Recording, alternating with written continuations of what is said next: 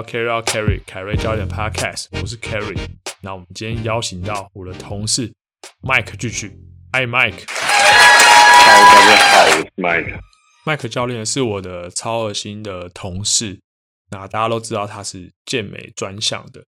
那 Mike 可不可以请你分享一下你的教练的经历？呃。大家好，我是 Mike。然后我我现在任职在桃园超核心的健身超核心健身中心。然后教练资历，我没记错的话，我应该把教练资历比 K 那个 Kerry 少一年吧？哎，Kerry 是你教练资历是？我我、嗯、我在今年要第九年。那我我应该是第八年，对，教练资历在第八年左右。差不多，我们应该差不多。然后我我最早是在。啊，极限健极限健身中心在桃园的南坎，然后待了呃待了一年左右就离开，然后来到现在超核心的前身叫威尼斯健身中心。对哦，对，跟那个游泳池一起，很早的时候，很早期的时候，就是我们老板威力创业初期的第一个地点。哎，我记得你你之前，我之前有我再回去看之前那个。呃，Vic 帮你拍的备赛，还有 Just 以前 Justin 帮你拍的那个备赛影片啊，嗯、就是你有提到说，其实你在当教练之前，你就有在做重量训练，没错。OK，然后所以就是后来就变成自己的工作这样子。那嗯，那这段对不起，就是这段期间，你就是以就开始以健美运动为主吗？还是有其他的？呃，其实我最早接触。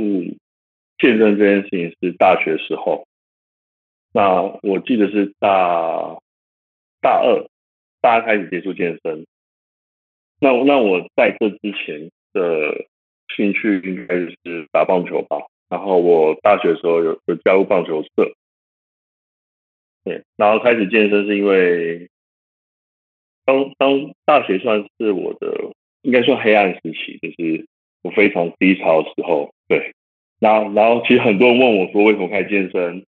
然后我我会跟他说，我我我最早接触健身，其实是因为没有自信，然后甚至有些社交障碍。其实大家都不相信，大家都不相信说，哎，我我现在可以这样，我真的不相信。他说，哎，你是社交障碍，怎么可能？然后就是就是这个，既既然是你刚开始健身的初衷，然后最早的你竟然是这样，然后跟现在是完全是两个人，对。嗯，然后就大学就一路开始健身，到当兵吧，呃，当兵后，呃，刚毕业后开始当兵，然后那时候我大学基本上都就不务正业，基本花大部分时间都是在打工，然后学餐饮，呃，学餐饮，学咖啡，然后我当兵期间就在想说，那我我究竟想做些什么？那我我的本科系是通讯工程学系。那我念的是元治大学，那大部分同学都在念，都在科技产业。啊，我其实就完全不想当一个工程师，因为觉得，呃，我觉得通通讯工程这东西，或是这些工程类的东西，其实并不是我真正有兴趣的东西。当兵的时候就开始思考。其实你的经历跟我蛮像的。嗯、对，我记得你好像，嗯，我我跟你一样，我跟你一样也是大学的时候开始接触重量训练。嗯然后是因为以前就打校队嘛，然后我印象最深刻的是有一次我同学就有看到我来我在练球，然后他就说：“为什么你那个球衣穿在你身上，感觉你好像没有肩膀，然后那个球衣把你身体盖过去？”我看我超北宋的，对，因为一句话，对，就那一句话，而且还是被女生讲的。对啊，当当下真的是有点受挫，所以我也是那时候开始开始接触，对啊，然后反正就一路到到到现在，OK。哎，那你之前就是刚开始当教练就开始有呃怎么讲，就是开始就是就想要去比赛吗？哦，对，最早我我健开始健身，其实没有任何想要比赛念头。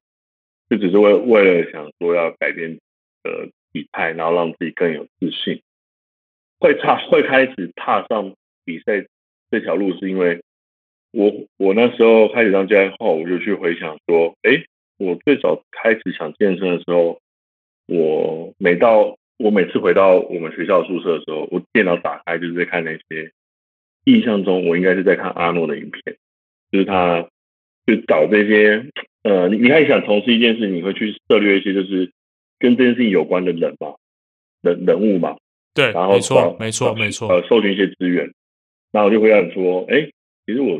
最早他也想健身，但是想改变。可是我应该是非常呃，对对于健美这样的体态，对我来说是一个美，就是美感。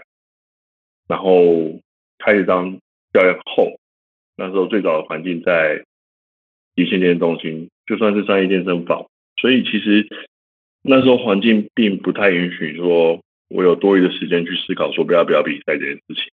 对，哦，了解。嗯所以等于是你在，等于是在大学的时候，你就开始有想要当健美，呃，应该不说当健美，嗯、就是说想要去比这个比赛的念头。对，然后你那个念头其实不是非常的怎么讲，它就像一颗一个小小的种子，一个芽，非常小。那你不知道它埋在那，那你回过回过头去看的时候，才发现说，哇，原来其实就很早可能就想做这件事情。因为因为那个，我后来有回去再看一下之前就是你的访谈影片啊，然后呃有你有有聊到你一些就是你自己在这几年来，呃这一两年来你对于健美运动的看法，可是这个我们等一下放在后面再聊。所以我其实我觉得我觉得这个这部分还蛮有趣的，我觉得应该可以跟你聊蛮多的。那你开始接触这段期间接触这段这段期间跟刚当教练的时候，我相信应该也蛮长。就是被周围的朋友，或者是你的客户、你的学生，他们会不会常问你？一定会常问你说：“我不要练太壮之类的。”现在倒还好，很少。呃，现在其实不太会有客户跟我说不要练太壮。那确实，刚开以前应该有，刚开始当教练的时候有客户跟我们说他不想练太壮。然后我觉得这几年运动观念其实是很呃，这几年这样的运动观念其实已经比较少这样的客户了。的确是这几年比较少啊，以前蛮多，可是、嗯、呃，应该说越来越少，但是还是会还是会有，因为哎，其实我我想到这个，我我跟你讲一个比较好笑的东西，嗯、就是我记得我记得以也几年前我在帮忙翻译一篇文章啊，然后他们就针对这个教练我不想要练太壮这个这个这个主题写了一篇，然后那时候好像是。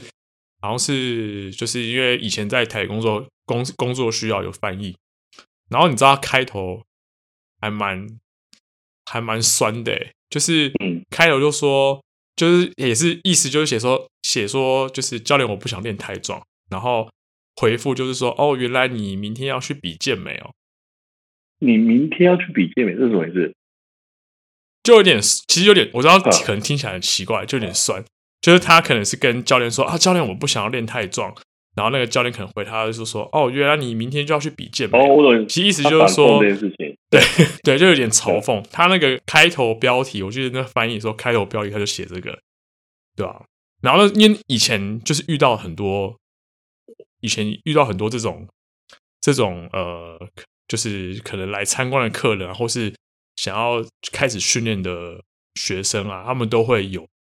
这这种想法，可是我知道近几年真的，嗯、也许就是这种观念越来越，呃，算是成长了，所以这种的问题应该越来越少。不过我觉得还是会有，对。而且其实我是想要在这个部分，我想要请你聊一下，就是你从接触重量训练到现在，嗯、你这段历程，就是因为你都是以呃健美式训练为主嘛，没错。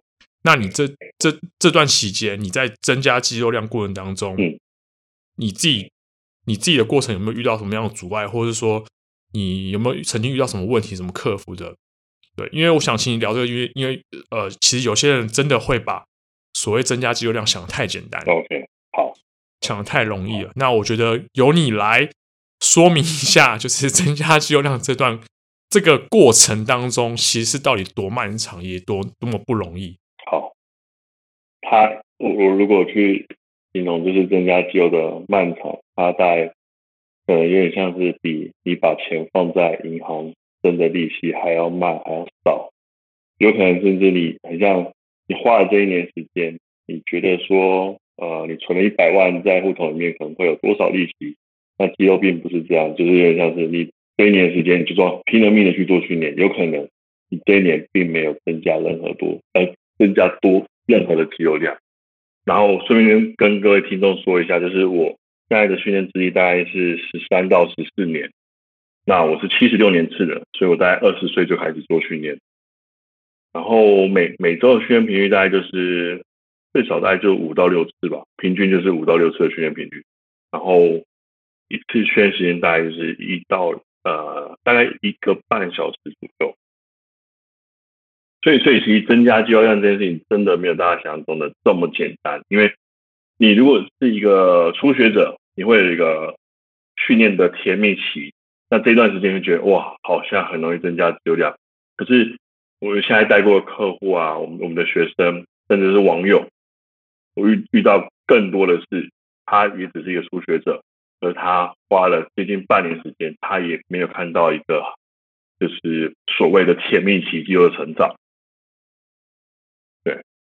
对对，嗯，这个真的，真的是的确，就有些人他们会觉得很好像三个月，呃，有些人可能真的觉得一个月，有些人觉得可能就一到三个月就会有有所成长，可是其实真的没有想那么，真的没想那么简单。而且哦，我知道，我可以用一句一句话让大家知道这件事情到底有多难，就是呃，很多事情是我们非常努力去做，就会有成果和成效。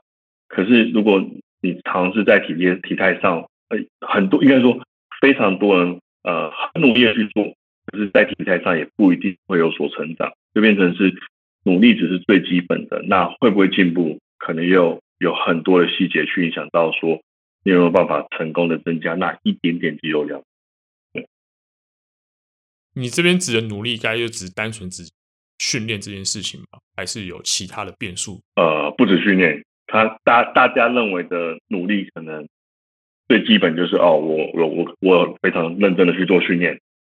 那我觉得努力的部分是，可能他就算有把心思放放在训练上，投资呃投资投资在训练上，甚至投资在饮食上，也不一定会看到他有肌肉量上的成长。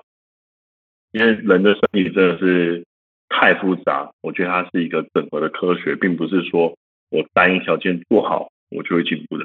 这个这个也是我这件事情让我非常着迷的部分，就是因为它是一个整合科学，实在太复杂，那挑战性就更大。真的，就感觉很就很像我们自己在进修的时候，有时候觉得一直一直去钻研某个东西，真的会觉得自己懂得很少，好像大家都有这个体认。对啊，不过我觉得的确啊，就是真的不容易，因为像。你像呃，我就虽然说你你算是比较极端的例子，因为你是健美选手，那跟一般人其实算是天平的两端，也不能说天平两端啦，就是说一个是在一个你是虽然比较极端的例子，一个是就是一般人，嗯、不过也不能说你很极端，因为你也是从一般人的身材到现在，对，没错，然后你有十几年的经历，嗯、对，那都是一样针对。肌肉量锻炼，不过你刚刚有提到说有很多变数，其实不止饮食啊，然后睡眠嘛，然后训练，其实还有各方面的，各方面的东西。嗯、像我们最近不是之前不是我们上次不是内训，现在连那个肠胃，妈，而且肠胃肠胃道这个菌这个这个资讯，其实我我早在威力告诉我之前，啊、呃，我我就认我其实就有认识一个诊所的业务。那时候我们就有往这方面去。他他其实告诉我那资讯的时候，我那时候大家就知道说肠胃道菌会严重影响我们的体态改变。嗯，所以其实其实很很早就开始往这方面去去去去转，然后去想尽办法去让自己再进步更多。对啊，哎，这让我想到一件事情，就是以前我们是常听到有些人说：“哎，教练，我我都。”吃不胖啊，然后怎么练怎么吃都吃不胖啊，吃不壮啊什么之类的。然后我有是有些人就是想要减脂，可是就是好像该做都做，减不下来。嗯、然后那时候我就要回想一下，那时候上完课的时候，我就回想一下，搞不好这些人真的是肠，也许真的是肠胃有问题。我跟你讲，绝对是，绝对是肠道菌这样造成的。因为我最近一个学生，他大概跟了我半年，他每周大概跟我上课两次，训练频率大概是五次左右。他半年体体态变化其实不大哎，然后最后面最近。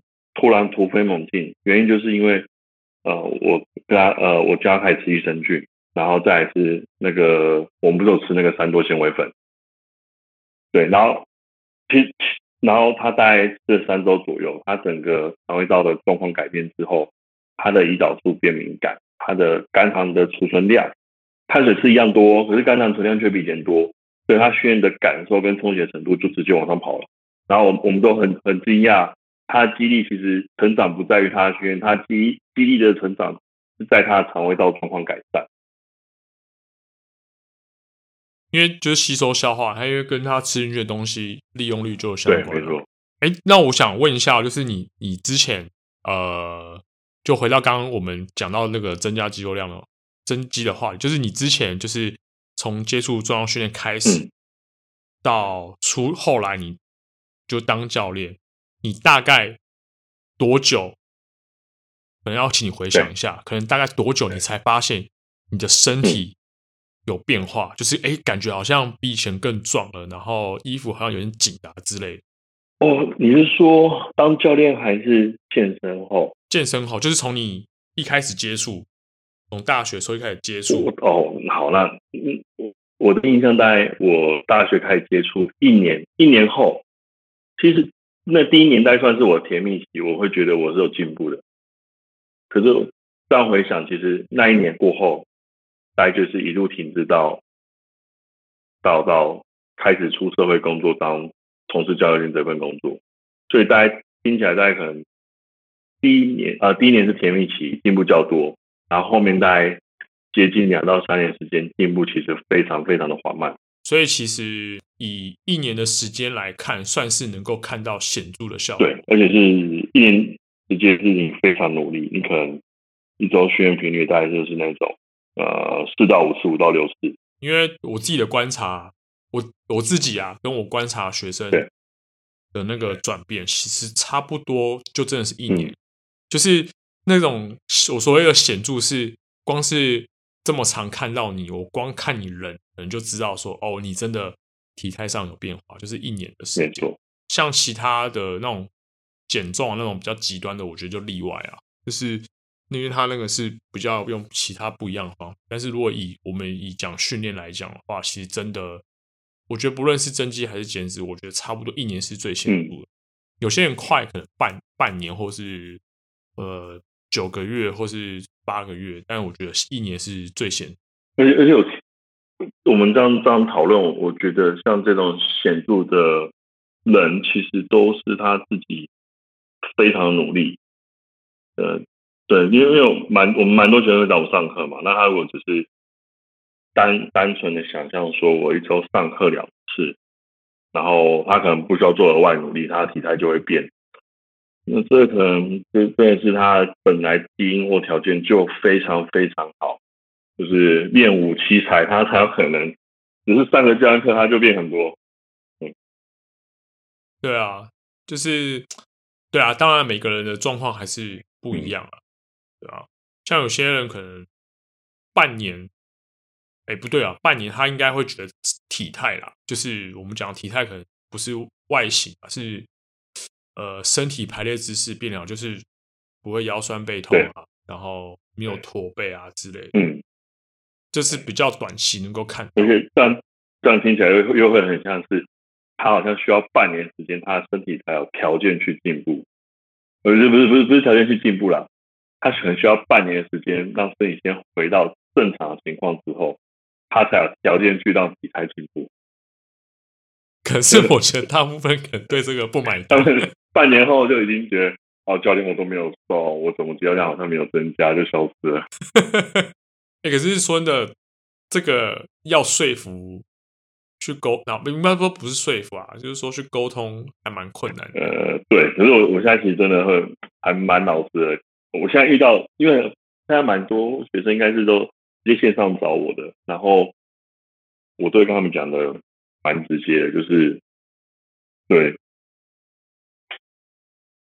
我我我有个学生，就是晚上九点蛮常来上课，他一周上三次，嗯、他也他也是个爸爸，嗯、然后呃，他跟我训练已经一跟我跟我上课已经上一年一年呃一年又大概三个月两三个月吧，嗯、就是我们那时候不搬家嘛，他是那时候加入了会员，然后那时候他就想要增肌啊，因为瘦瘦的，然后呃大概三个月要半年吧，然后我们就量 InBody。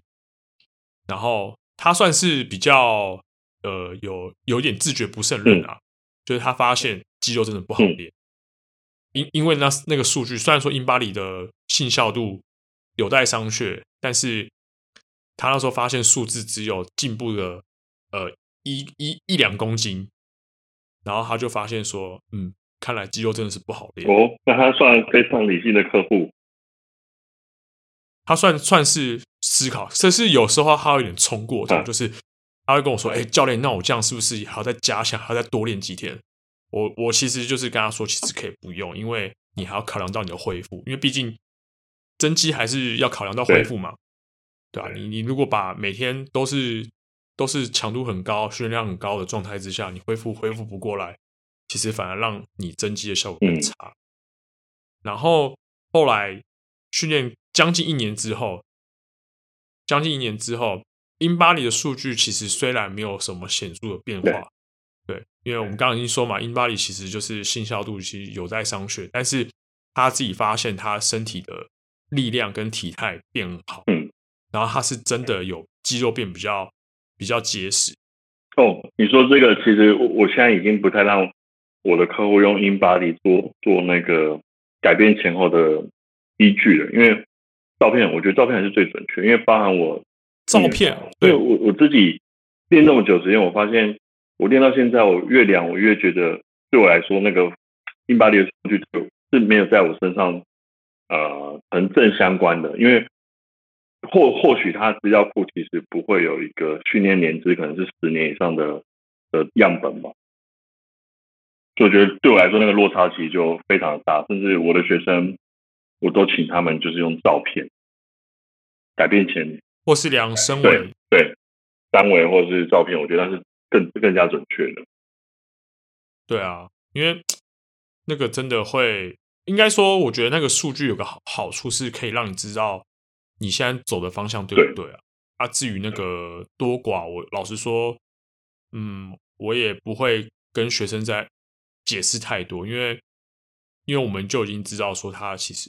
就是准确准正，就是你刚刚讲的那个正相关，其实已经不不够显著了。训练、啊、越久，嗯，我都会跟学生说，就是那个看体态变化，跟你自己身体感觉，还有我们训练的成果，呃，成果成绩啊，就是说你训练的表现啊，你的重量有没有突破，你的训练量可不可以完成？嗯、我觉得那个比较重要。哎对，Mike，就是你那个上礼拜你比完赛嘛？台湾先生第二名，哎，你那个量级是八五吗？八十五加，就是八十公斤以上都算是八五加。嗯，OK，哎，说真的，就是上次我，呃，你那时候刚比完赛，你回来，我不是跟你说，哎，我怎么觉得你好像 没有在备赛的感觉？没有人发现我去比赛了，真的？哎，公司有人发现吗？其实应该有一点点的知道。有啦，有。我我后来看看到你在水量在控管，我就大概知道，哦，你可能要要开始要比赛。要要比赛了，对可是我觉得这一次的比赛，你好像压力那些没有像之前那么大的感觉。没错，所以所以这个这个也是我这次比赛我想要去，应该应该算测试吧。我想知道到底说我过去这一年的努力是否就是因为因为我今年呃这这次比赛是二零二一年的一月嘛，那我。的上一场比赛其实已经是二零一九年的十二月了，因为去年去年二零二零因为疫情的关系，所以 FBB 的比赛基本上都是停办。然后我二零一九年比完赛，其实我就有蛮多心得是，是我心脑海里面一直冒出一句话，然后我甚至就把那句话当成有点像我我不知道是该形容是座右铭，或者是很像标语吧，那我心中的标语，它就它叫备赛日常，备赛备赛日常，对，因为如果我的志愿或者我对自己的期望是我要成成为一位职业健美选手，那我的生活其实应该就要像那些职业健美选手一样生活着。那我我我观察那些职业健美啊职业选手，其实他们的生活真的就是他每天就像是备赛一样。了解。嗯，所以所以我这次到比赛的时候，我基本上没有太多压力。其实还是有压力，可是就跟跟以前比相比下来是非常小的，因为你在备赛阶段的生活跟平常生活基本上落差。应该接近，嗯，那应该几乎几乎是没有没有落差的，你不觉得它是一样的？对。然后就刚刚我前面有提到，就是我之前有去看你的备赛影片的访谈啊，就是应该是二零一八年的时候吧，对吧？就是那一次你去高雄比赛，然后你有提到说你是这一两年，嗯，你才真的是开始投入所谓的健呃，就是投入健美运动，嗯，这个部分，对，没错，对吧？可是我就会我就会回想，哎，那。之前就就不算吗？还是说你你对于就是那一次的备赛，嗯、你是有一个不一样的看法，跟过往是不一样的？嗯呃，应该是说更了解健美运动。那因为更加了解后，才有办法投入。那过去其实有点像是呃，你参与，你想要去比赛。哦，所以，所以我，我就可能也不太敢自己讲说自己是健美选手，或是我想要当职业选手。以前是这样的状态。那在你你讲那个之前的那个访谈访访谈，应该是二应该是二零一九或是二零一八年的访谈。然后呢，那时候呃开始有比 FBB 的比赛之后，我的整个生活就完全不太一样了，就完全变了。然后我开始。参加这种国际赛事之后，就更加了解说健美运动员的生活是如何，健美的项目它的评判标准。那了解说，其实健美对我来说是一种生活的方式，那就是自律嘛。然后，呃，第一个是非常的自律，再来是坚持，对，然后再来是我会有我的信念。然后我的生活其实跟这些东西是息息相关的，对。所以在那一次的备赛，等于是你重新调整自己的，呃，算是对于就是这种比赛的认知，然后你准备的方式，当然就会跟以前就不一样，就会更全面。对，以前就是那种就是哦，呃，昭告天下，我现在开始要备赛了。就好像告诉大家说，哦，我现在开始要认真饮食控制的概念，那那种感觉，然后是，所以所以现在完全不是这样，现在就是就是一直都在做饮食控制，一直都在备赛状态，对。但是你有自己的步调就，就没错，而且也是这些赛事之后让我更了解自己，然后更了解说自己的目标是什么。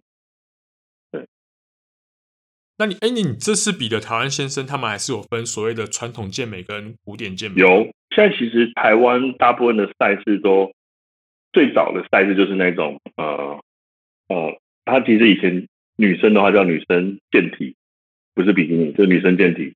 然后再一个人就是传统健美，以前大概就只有这两个项目。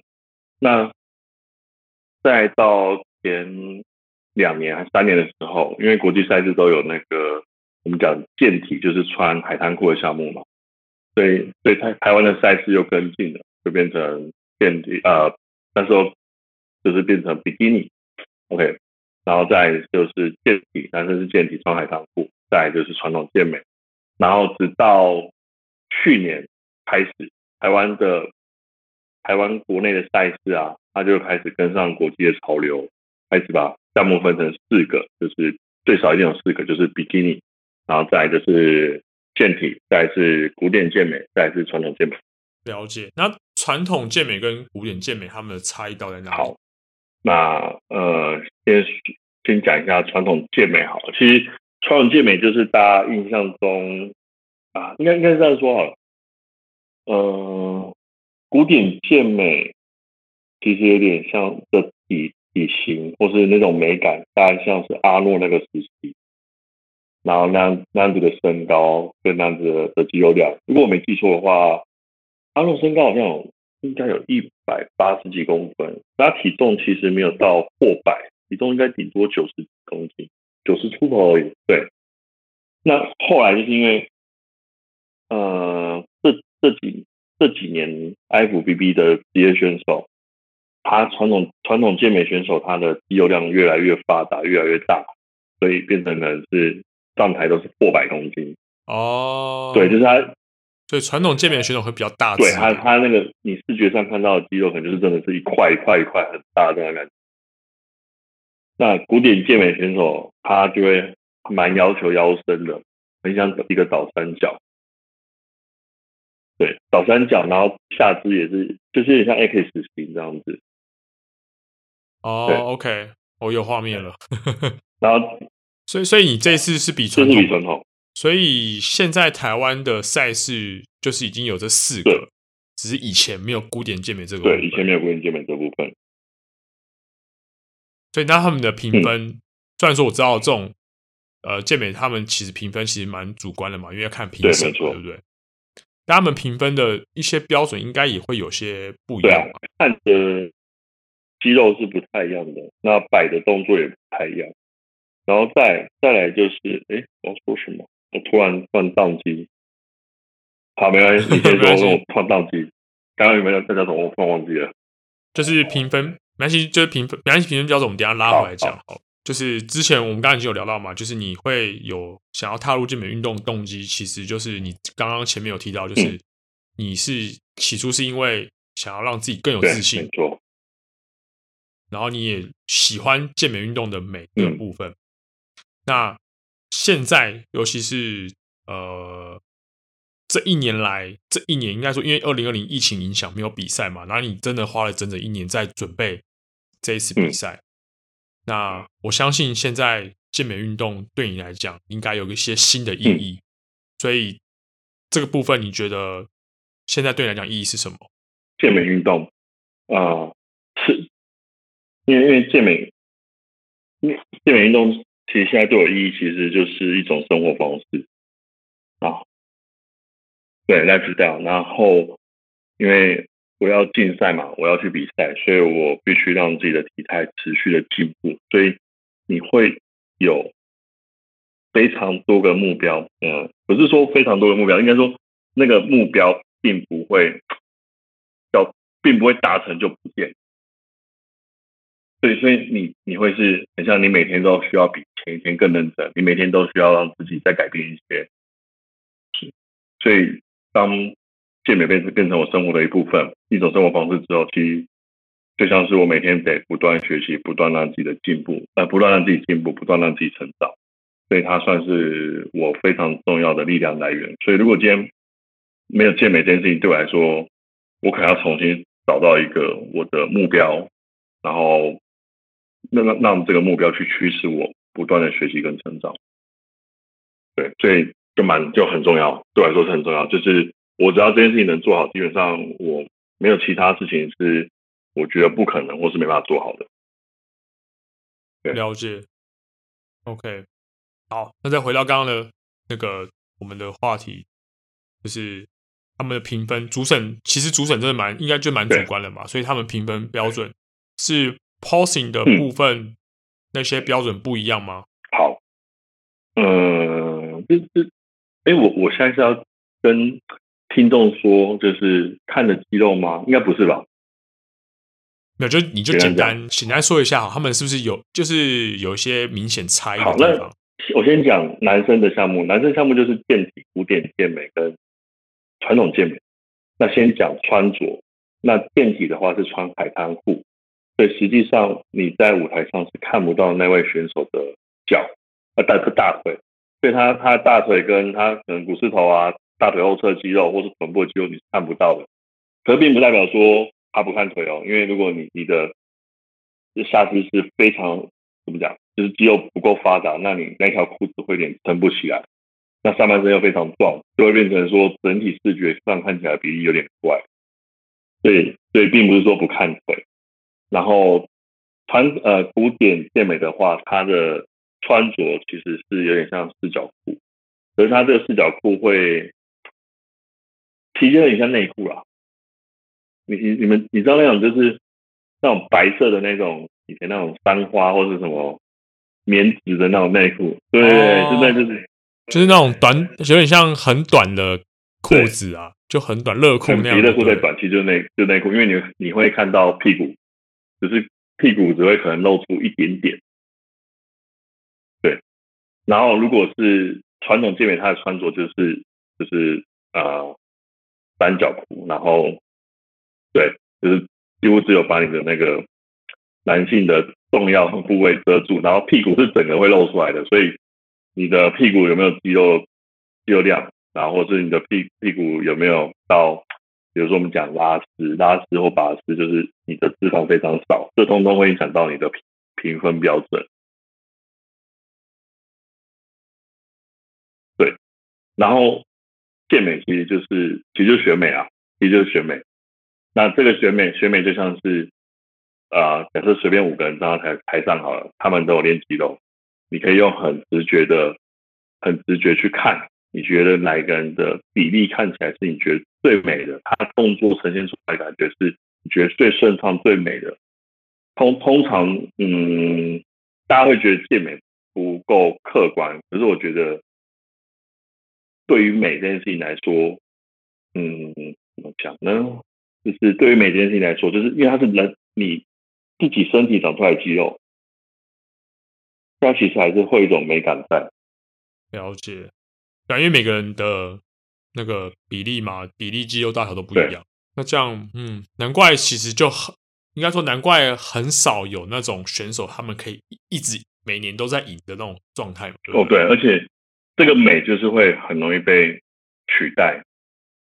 呃呃。以 IFBB 来讲，那时候我们去听裁判会，裁判就讲说，你要如何成为一位职业选手？很简单，你就先看，先看看一下现在现役职业选手冠军是谁。基本上，你往他那个体态体态方向走，你就一定会有好的成绩。那那个金字塔顶端就是那位冠军选手。然后那位冠军选手，假设下一届出了一个体态让所有的人都觉得哇。就是非常美的惊为天人，他可能就直接把那个选手挤掉之后，后面所有的选手的怎么讲？你想参参与这些赛事的选手的审美观就会因为这样改变，就真的是选秀，就真的是选秀，就有点像是呃，假设你喜欢，在在韩国，韩国可能整形很发达嘛，那可能就会有一股风气是现在大家都。呃，喜欢用怎样就整整整形出来这样的脸，可是你会发现过一年之后，哎，大家对于那个审美观又会改变。嗯，这个感觉好像似乎是超出了这个比赛的范围，但是又是有相互影响的。哎，Mike，就是呃，因为我跟你当同事也两年多了嘛，然后就是我也知道说你可以把工作啊、训练、生活都平衡的蛮好的。嗯、你你。你是到底是怎么怎么去分配自己的时间啊？就时间管理的部分。好，其其实我一开始就是要备赛，压力都很大，因为你要花很多时间下厨，甚至你可能还需要用在家里面时间做游泳运动或是按摩伸展这件事情，就是你会觉得时间根本不够用，就压力非常大，根本没办法完成这件事情。然后后来我的心得其实就是，我完成这件事情是一次做好一件事。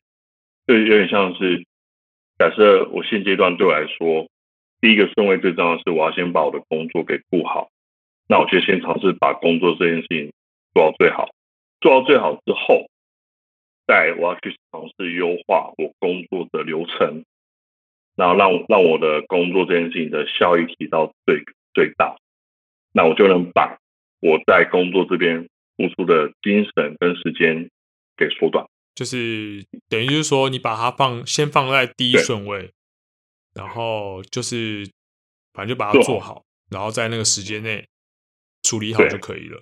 最重要的是后面的优化，因为其实我我我我听众可能不太了解说什么，就是我在讲后面那个优化，让这件事情更有效率是什么意思？我我用备餐这件事情，就是下厨这件事情来举个例子好了。我我之前都是自己自己可能要还买鸡肉嘛，然后。买买鸡胸肉来煮，那我最早可能就是去传统市场，后来我发现传统市场，它我一次买鸡胸肉的量就有点少，后来我所以我尝试优化这件事情，我就去好吃多买那个普丰鸡胸肉一组，呃六一组可能是对、欸、一组一组是六包吧，那对六包四包，对，然后我就一去每次我都可能拿个两组三组回来冰冰箱这样。后来我我又尝试要把这件事情的时间再给缩短，因为我觉得我每次这样跑去好吃多还是太太浪费时间，因为我放假就一定得去好吃多，然后变成是我直接上网订。哦，OK，我懂你意思了，就是你会从一些呃其他比较繁琐的地方把它给就是节省这些，然后最后面我更夸张，我直接上网找肌肉批发商。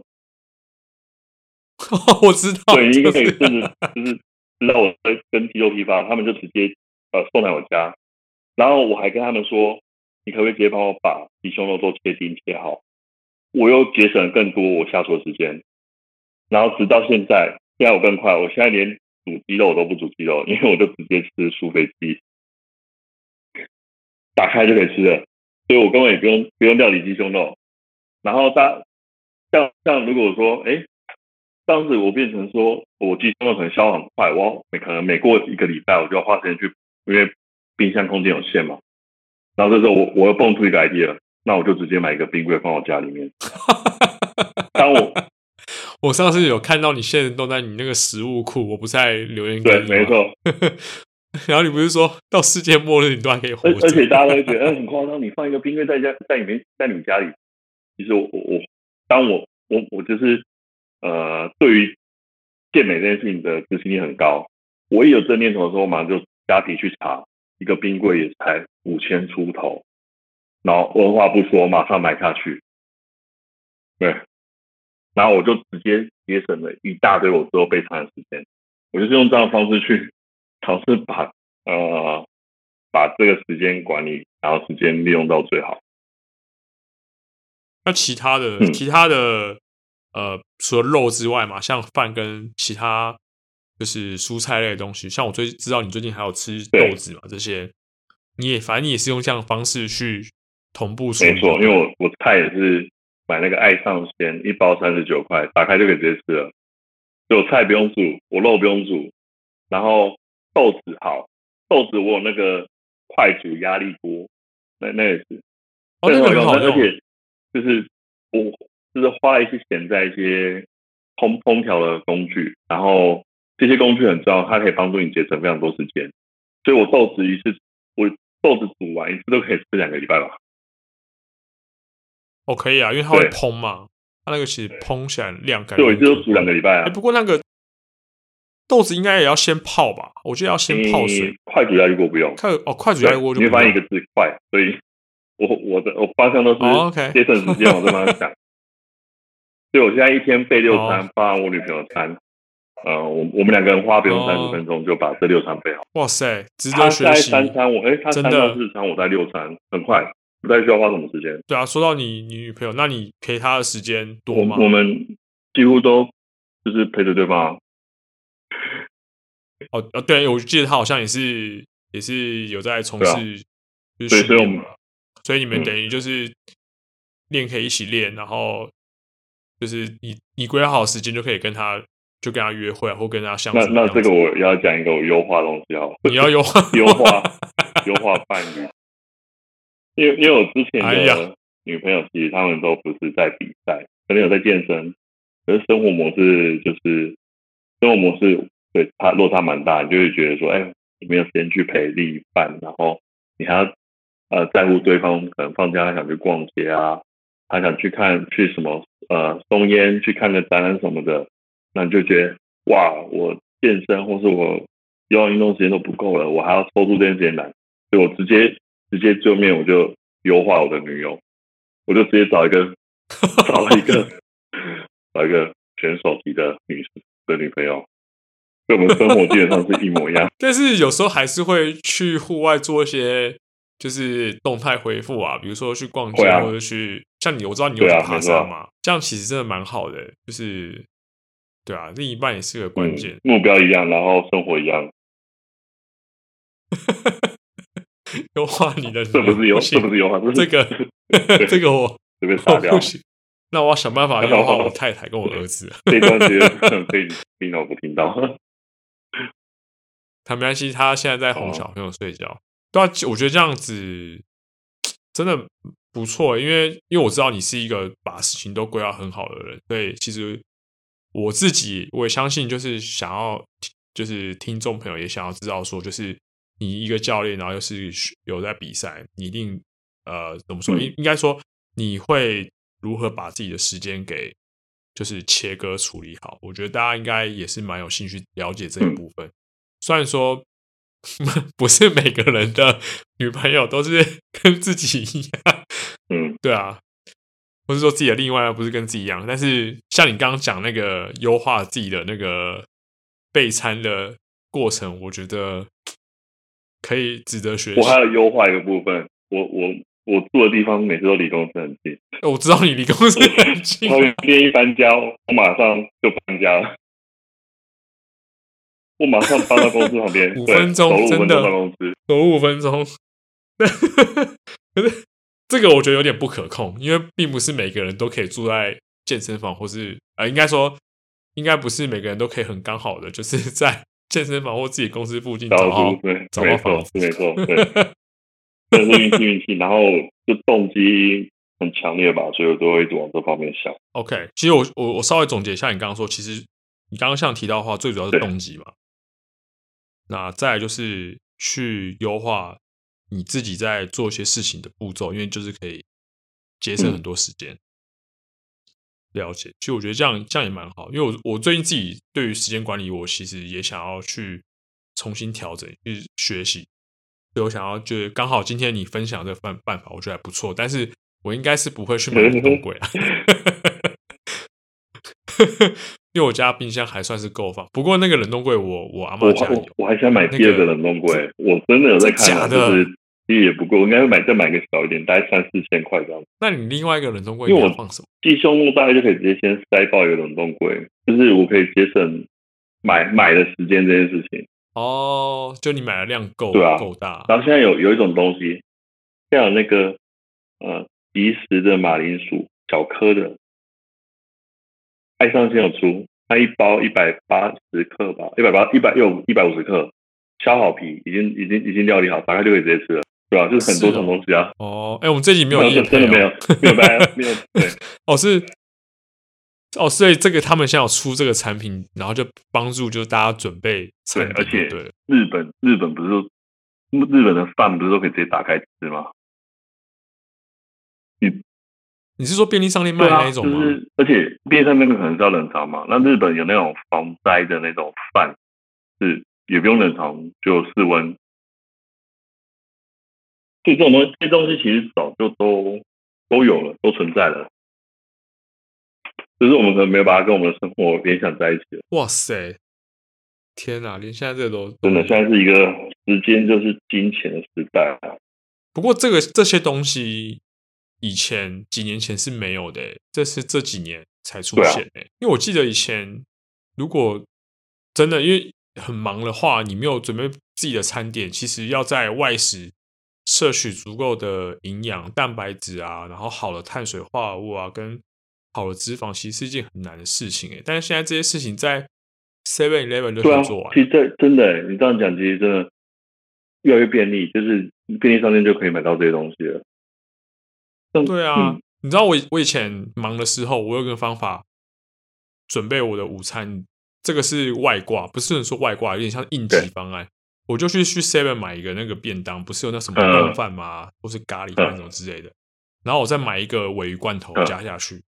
对啊，其超方便。对啊，其实这样子饮食控制，其实就算你外食，还是能做到蛮好的饮食控制啊。对，只是这只是折中的方案，虽然说不是最好的、嗯、最好的方法，但是是折中的方案，对吧、啊？反正方法很多种，只是对不对？就就是愿愿不愿意，就是去去去执行这件事情吧。那你现在呃，这个可能有点题外话，就是不在我们的那个访谈的那个访谈的访纲里面，就是你现在训练。嗯呃，就是先应该你的你的粉丝就有追踪你 IG 嘛，然后大家都知知道说你现在就是做的训练好像跟以前也也不一样。嗯、你现在训练的模式有没有跟以前应该说跟去年或前年，你有没有觉得是最不一样的？最不一样的地方，可能就是对于训练强度跟量的概念，我已经有点想把它拿掉了吧。就是也不是说拿。超出这个东西吗？对，不是说拿掉，因为说训练强度跟训练量，我觉得它是一个很好的指标。可是这指标太大了。我我现在有更，我觉得如果我们今天有更精确的指标，那我会觉得是动作品质。对，那动作，尤其是对你这个运动来讲，品质应该是应该是近乎苛求了吧？对啊，那因为因为。训练那么久，那假设我第一年我是做，第一年第一年我做卧推，跟我第十年做卧推，到底差别在哪？难道只是训练的强度跟量？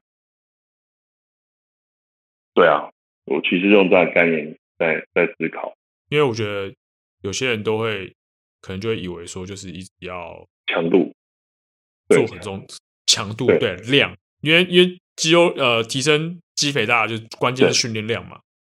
关键是训练量还有恢复，嗯、然后强度当然会有，但是我觉得可能有些人会有个刻板印象，就是说我就是要跟谁那样一起练，然后这样练就好，嗯、然后反而忽略掉一些品质对啊。对、啊，而且你的、你的、你的专项运动来说，呃，像说现在所谓流，呃，也是算是主流吗？呃，是不是？是主流的东西，对，主流就是要举很重，其实是不一样的。因哎，你你有发现举很重这件事情，其实也是这几年吧，开始一直提倡，对啊，提倡记忆的重要性之后，才开始大家都都需要说做大重量，不然，就我记得我们应该四五年前也没有一直强调大重量这件事情的重要性。其实没有，因为。因为我我们两个当教练资历差不多嘛，然后我记得以前只要你一接触重量训练，大家会跟健美结绝对是结合在一起，然后那就会变成就是说，哦，你今天就是，哎，你进健身房练健练这些啊，你是要去当健美选手，以前就是这样啊，就是这样，然后那过过几年之后，然后那个。功能性训练开始爆发之后，你可能摸杠铃之后，大家就会说：“哎，你是要去比什么嘛？体重吗？还是健力吗？”然后再流行一点，就是就是你是要去比 CrossFit 吗？练这个对对啊？我前几集的 Podcast 就有听到提到这个刻板印象。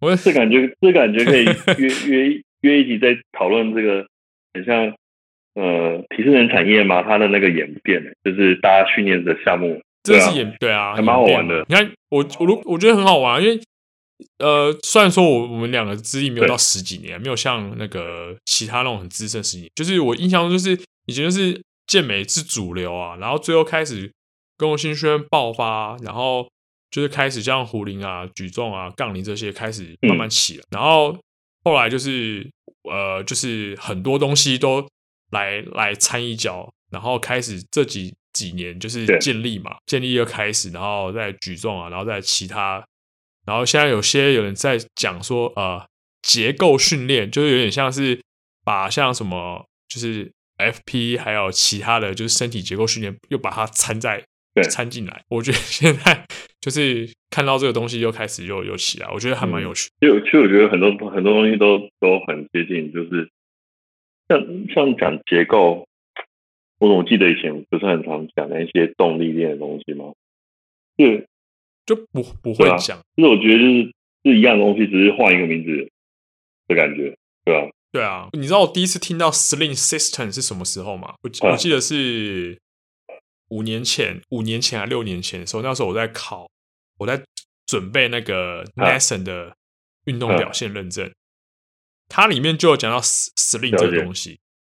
可是它的 Sling 其实是讲呃一些运动选手他他的那个上呃他的下肢到上肢整整串肌肉的连接，其实就有点像是现在讲的筋膜列呃不是对不起不是筋膜列车解剖列车的概念对，而且筋膜这个东西很早以前就因为因为我跟治疗师聊过，他说筋膜这东西很早就就就有很多很早就在实验，只是因为它的。在十几二十年前就就已经开始了吧，只是因为它实验的样本，哎、实实验的东西不够多，没办法直接做临床。对，因为通常是要到很很多之后，才直接拿临临床上来使用。哦，对啊，因为它母体数如果不够大，能做出来的东西就没有信效度。哦，了解，应该是这样。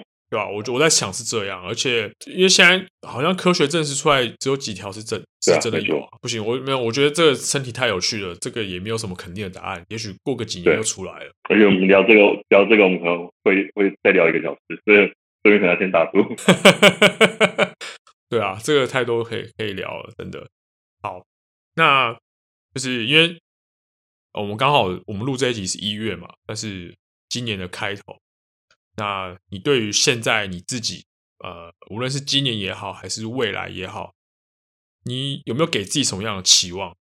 今年的期望，呃，甚至未来未来期望，譬如去，我会希望自己能在这两年内拿到职业卡。那这当然是我一个很像短期的目标，哦、对，因为拿到职业卡，那就是你只是一开端而已，你只是具备职业选手。比赛资格，然后会会说是因为这两年是因为会说这两年是因为我们毕竟都我七十六年次，其实已经有点年纪了。因为说对，没错，我也跟你同年，年纪再上去，我不知道我的生理情况会变得如何。哎，我打断一下，嗯、不好意思，我好奇问一下，嗯、就是你讲的职业卡就是 IFBB 的，对，没错，没错，对不对？我就我自己所知，好像并不是那个比赛的冠军就可以拿到这个卡？要。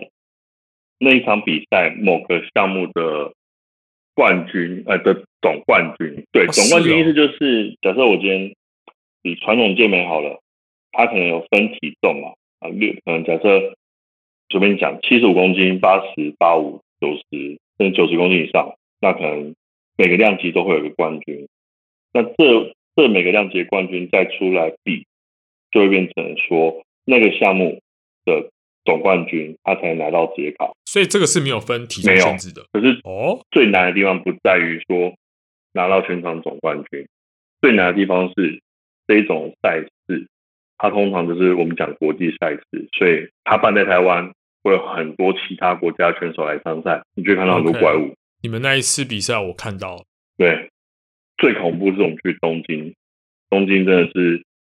世界各国的怪物，有够恐怖的。是刚好那一年，嗯、那一年参加人数因为东京那一场是大比赛，所以他发的职业卡比较多。他就变成说，每个项目的前三名吧，不是前三名，就是每个项目的各量级的前三名都会拿到职业卡。所以总共发了十二张职业卡，所以就有很多国家的人去比。所以他的，因为他办的比较大型，所以可以吸引到很多选手。那也许就有有拿卡的机会，这样。OK，所以好，那刚刚我们聊到这个，你这是你的短期目标吗？那我我之前好像有跟你呃私下聊一下这个，就是拿你是你那时候你跟我说拿到这个之后，呃，你可能就是有要固定参加比赛，对不对？拿到拿到这个卡之后，就要去参加职业赛事。职业赛事就是他有可能某个时段有办，某个时间时期有办，你就要去准备。那这卡会不会它有效期？它效期就一年啊。那每一年你要重新再再花钱注册，所以拿到卡是拿到这张卡是开始赔钱，不是赔钱拿拿到这张卡，你每一年要再给他 两百五十块的美金。OK，注册注册费，Renew 你的 Pro Card，就是 Renew，就是你先花呃，就等于花一笔钱去重新 Renew 这个这个这个卡，然后还要再参加职业赛事。OK。然后我印象中就是你有提到说，哎，你有这个卡，其实你就可以开始等于是拓展自己的客源，无论是线上线下，没错？还是说这个可以就是个人？是个人选择啊，就是他嗯，如果没有想要收这种线上学生或者线下学生，他也可以做。只是因为台台湾的这些选手，印象中应该五个以内吧，也算少数。就拿拿卡就有点像是证明你你自己是有实力的。对啊，了解。OK，那除了这个之外，你还要给你自己什么期望吗？除了就是你刚刚提到的拿职业卡之外，期望哦，嗯嗯，期望好像，嗯，期望也也是跟比赛比较光吗？或学习比较关？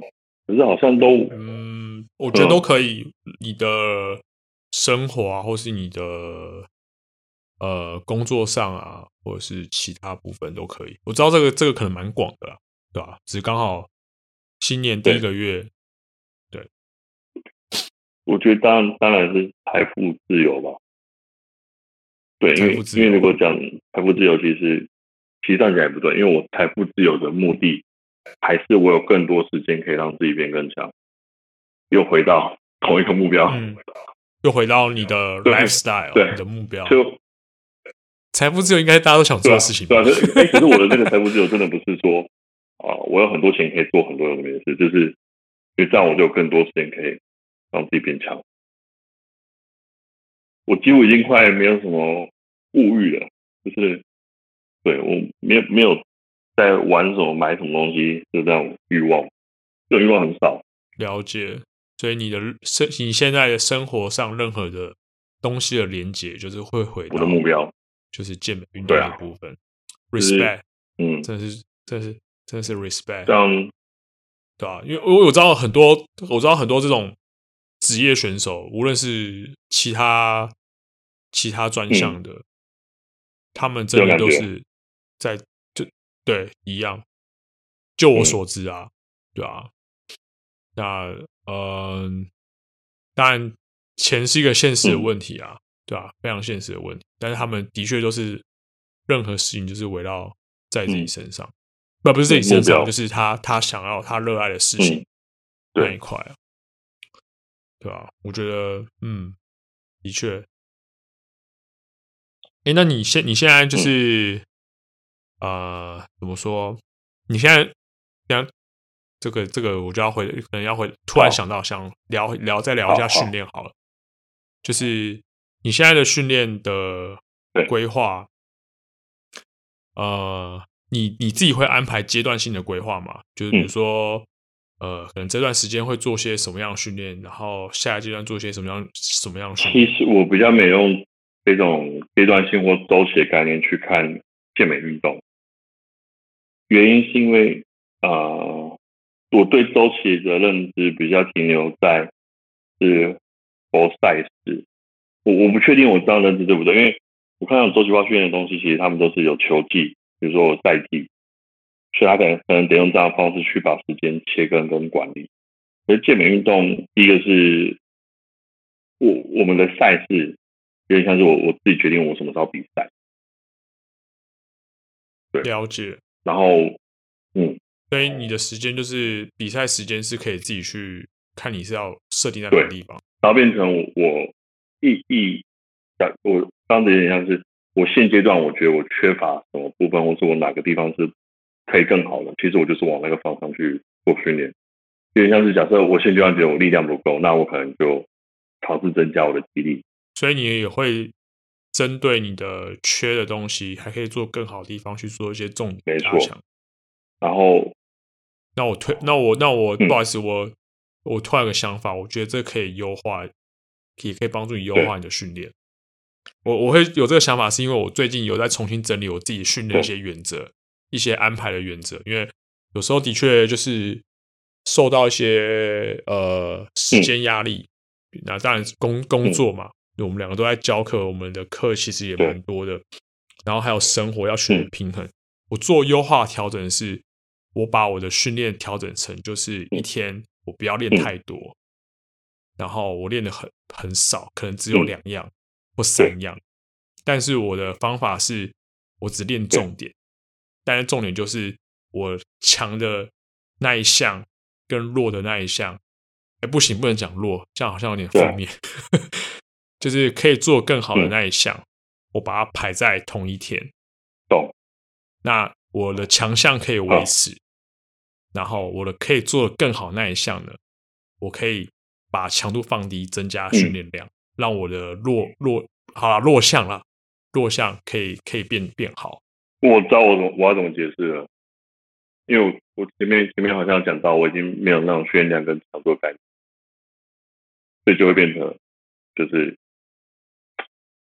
其实我有个系统在啦，就你自己有个系统在，一定是动作品质优先啊。对，可是我我当听你这样讲，我突然觉得我好像一直也没办法去解释我到底在干嘛。没关系，没关系，因为我只是刚好。你讲到你你你讲到你前面有提到你自己优化你自己的备餐的流程嘛？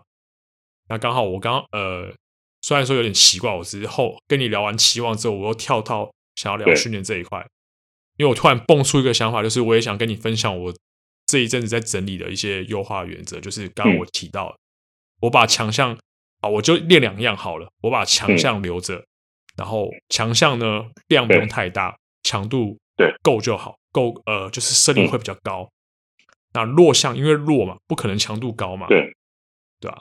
那也不可能不可能练的少嘛、嗯，所以我就把它调整成就是强度比较低，然后量比较大，嗯、因为这样可以花多一点的时间去处理我的强项、嗯，呃，处理我的弱项。对不起，处理我的弱项，就是可以节省时间，不用不用说，就对我来讲啊、嗯，不用说我还要想说，哎，我是不是还需要。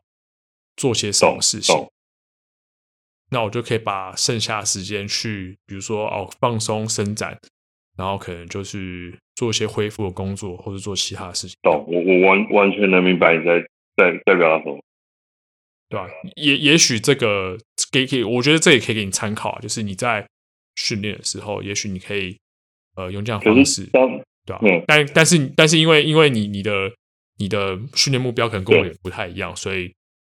可能内容会会会有些不一样。那我我这样讲，我我其实这样有点变态，因为思考方向完全不一样。就是像因为像你们想比较像是在有限时间内，然后我的话，我会变成是，我我就想尽办法把其他时间给弄短。对，我这样讲奇怪，就是如果如果我今天时间是不够的，我就想尽办法让时间够。哈哈哈哈我懂你意思。因为那刚刚那个那个讲，我帮我讲，就是，对我就就是想尽办法让他有时间，就可能我睡少一点之类的。